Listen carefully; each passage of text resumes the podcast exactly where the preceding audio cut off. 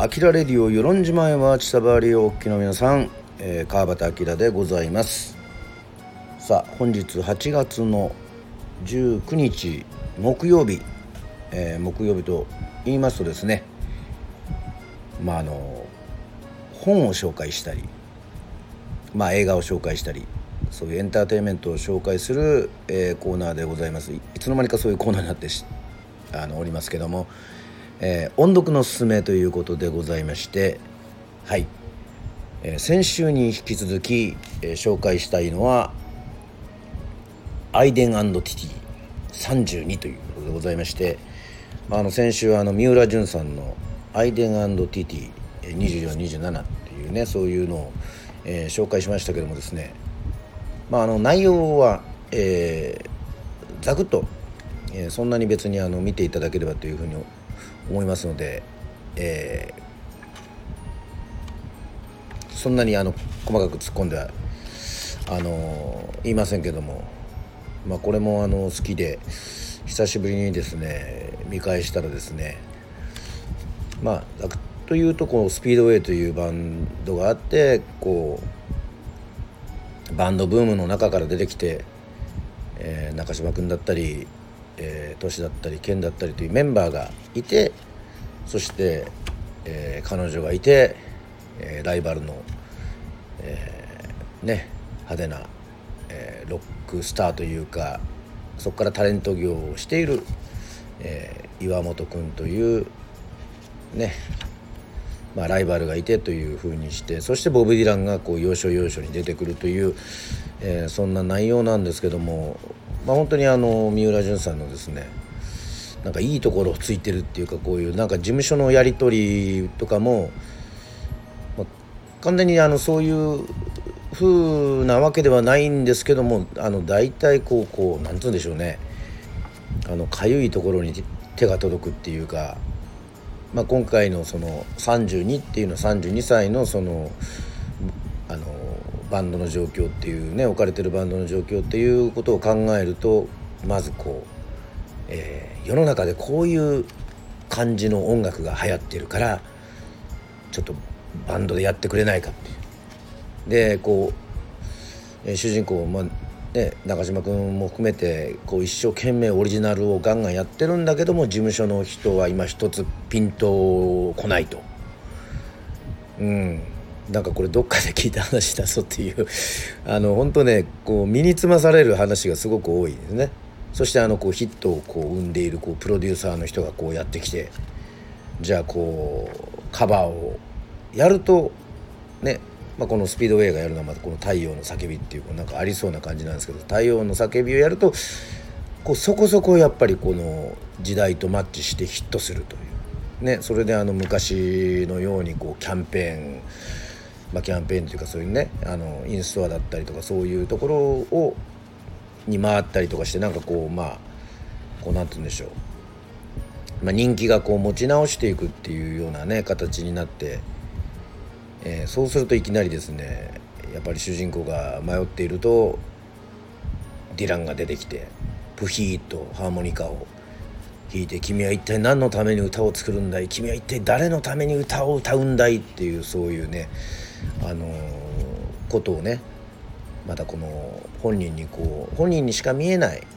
ボブ・ディランなんですけどもこうでもまたこう主人公がもう俺にとってのロックとは何なんだっていうそういうこともうばかりですね。いまだにそういうふうにして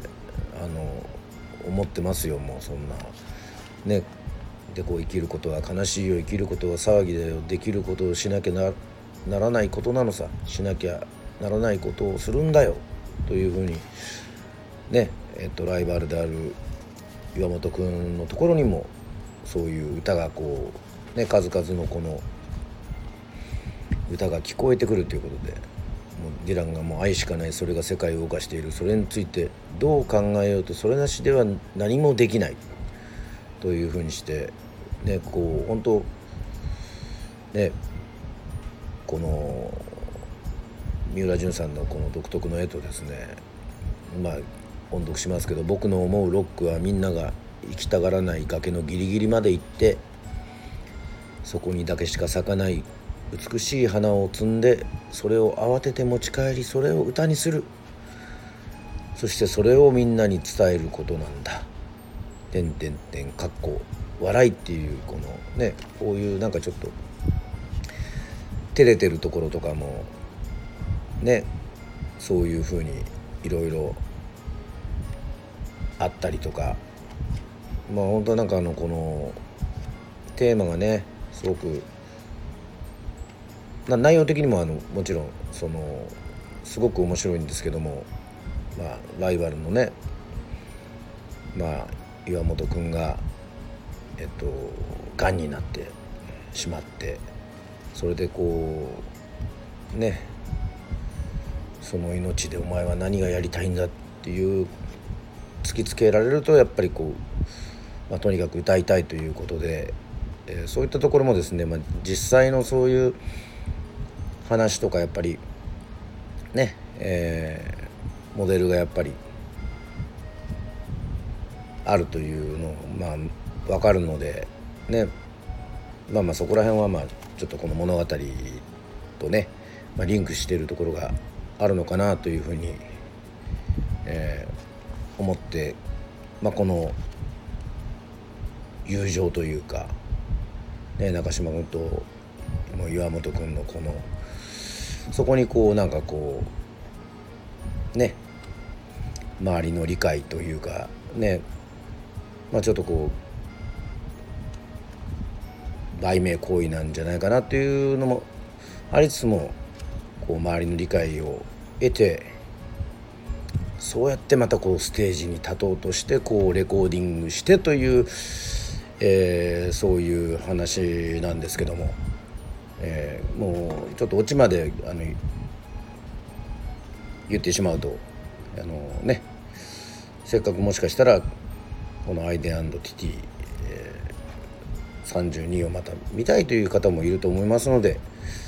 えー、それは、えー、ぜひぜひあの漫画ですので、えー、すぐね、えー、1時間ぐらいでゆ,、まあ、ゆっくり見るのもいいんですけども見れると思いますが。ね、生きることは悲しいよ生きることは騒ぎだよ、えー、できることはしなきゃならないのさしなきゃならないことをするんだよだからうまくできるのさっていうこうとにかく要所要所にこうボブ・ディランの、えー、と詩とまあその中島君のあの思ってるそういうね、えー、歌詞とかそういうのが出てきてまあ、前回のアイデアントティティでも言ったんですけどもなんか本当に今、まあ、読んでるっていうのもまあやっぱり